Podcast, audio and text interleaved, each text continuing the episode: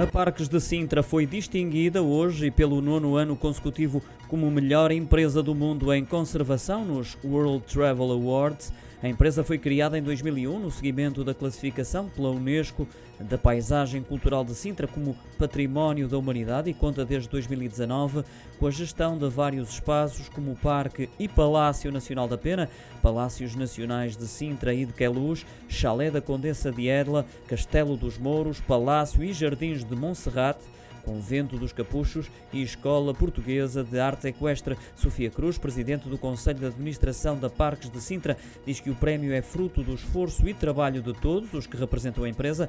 É também mais um estímulo para enfrentar um momento mais exigente. A empresa registrou quebras significativas ao nível das receitas e também das visitas destes espaços com a chegada da pandemia. A melhor fase do período pandémico foi já este ano, entre julho e outubro, com 660 mil visitas, ainda assim 60% abaixo do período pré-pandémico de 2019.